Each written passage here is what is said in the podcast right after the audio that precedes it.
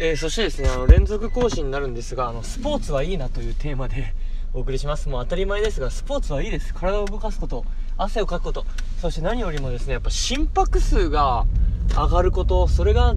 醍醐味じゃないでしょうか。まあ、スポーツか、えー、サウナ、どちらかにしてもいいかもしれないです。こんなスポーツでですね、えー、バクバク心臓を動かして、え体を動かして汗をかいた日には、まあ、無理にサウナ、まあ行ってもいいんですけど行く必要もないのかなと。それよりかはまたまた本を読んだりとか、えー、やることはいっぱいあるんではい。あのー、結構ソフトボールの練習あのー、僕の入ってるチームそれなりに厳しい練習して指導してくださる方もあの社会人のソフトボールで本格的に、えされた経験もあるのであのやっぱこう草野球チームの方は結構軽くですね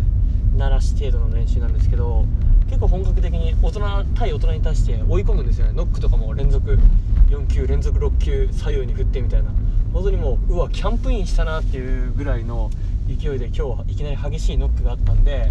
やっぱそうやってですね週に1回でもガワーッとこうなんか脈がガーッと上がってですね追い込まれるとその時は苦しいんですがやっぱり今爽快感すっきり感に包め包み込まれますしなんか日々のいろんなモヤモヤとかも忘れさせてくれますしね。の頭もすっきりしますし。うんすごくいいです。やっぱスポーツの習慣を持つこと。でやっぱそうやって追い込まれて自分の体がやばい限界だって感じるとなんか普段のやっぱ健康管理とかにも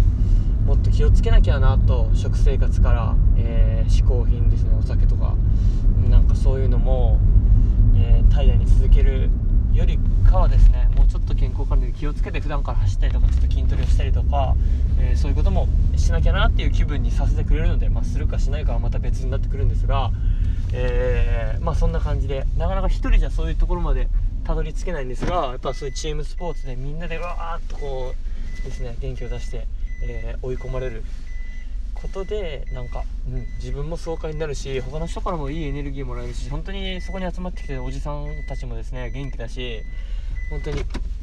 あの体は疲れるかもしれませんがえエネルギー的にはですねいいチャージがされる、えー、自分で体を動かすスポーツをすることでそして特にチームスポーツでみんなで盛り上がってガーッとすることであのいいエネルギーチャージがされてまた新たな1週間を頑張れるんじゃないかなと